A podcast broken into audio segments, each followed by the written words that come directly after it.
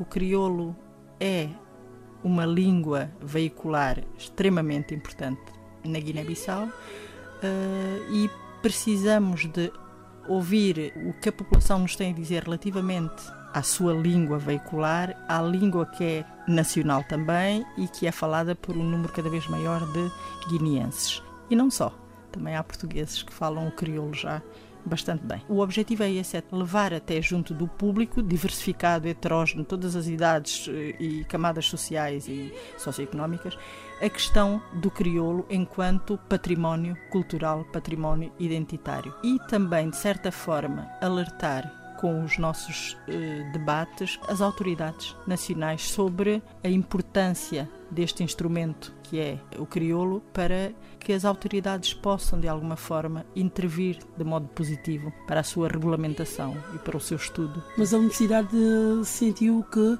há uma destruição na língua crioula. A sensação é sempre essa, de haver uma destruição, mas de facto o que há é uma vitalidade e isso existe em todas as línguas faladas, línguas vivas.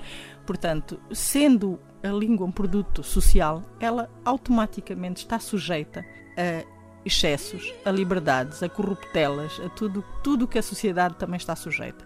E daí haver a necessidade de se estudar e de se dar instrumentos aos técnicos ligados à área para de facto entenderem até que ponto tal expressão é uma corruptela embora o seja, é bom que seja registada, porque é assim que, mantendo a memória da língua, também mantendo a memória de todas as corruptelas, nós podemos depois ponderar sobre o que é norma e o que não é norma para o crioulo. E quais serão os temas em, debate? Comecemos por dizer que temos três de um baixo cujo lema é crioulo quilhuntano. E nesse crioulo quilhuntano temos duas pessoas, uma guineense, uma portuguesa, que trabalham sob o crioulo. Vamos tentar perceber por que motivo, o que é que os levou a, a, fazer, quais foram as dificuldades, os desafios, o que é que eles têm para nos dizer sobre essa, esse desafio do crioulo. O segundo Jumbai vai juntar eh, elementos da AGRIS, que é a Associação de Cegos e Surdos. O lema é No l'entende crioulo non porque tanto do ponto de vista do braille como do ponto de vista da linguagem gestual, como do ponto de vista de, da ortografia normal, são, nós utilizamos a mão, as mãos e os nossos dedos para escrever ou falar em crioulo. Tentar perceber o que é que eles têm para nos ensinar relativamente à linguagem e o que é que nós temos para, para lhes ensinar também como é que eles vivem o crioulo, a língua guineense gestual.